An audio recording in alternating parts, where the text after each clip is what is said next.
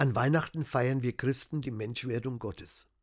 Das ist das Sensationellste, was es überhaupt geben kann. Denn das gibt es in keiner Religion sonst. Dort können höchstens irgendwie Menschen vergöttlicht werden. Aber zwischen Gott und den Menschen ist ein unüberwindlicher Graben. Dieser Graben wird an Weihnachten überwunden. Das gefällt nicht allen. Manche finden das nicht gut, weil dann ja jede und jeder direkt mit Gott in Kontakt treten könnte, so ganz ohne Kirche oder Priester oder so.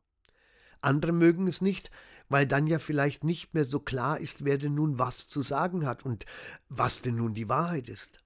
Aber ich glaube, dass es genau darum an Weihnachten zumindest auch geht. Dass wir endlich kapieren, dass keiner die Wahrheit hat. Dass es unsere Aufgabe ist, nach der Wahrheit zu suchen und dass es allein Gott selbst zusteht, sie zu wissen. Oder eben selber zu sein, so wie Jesus das ja von sich gesagt hat, ich bin die Wahrheit.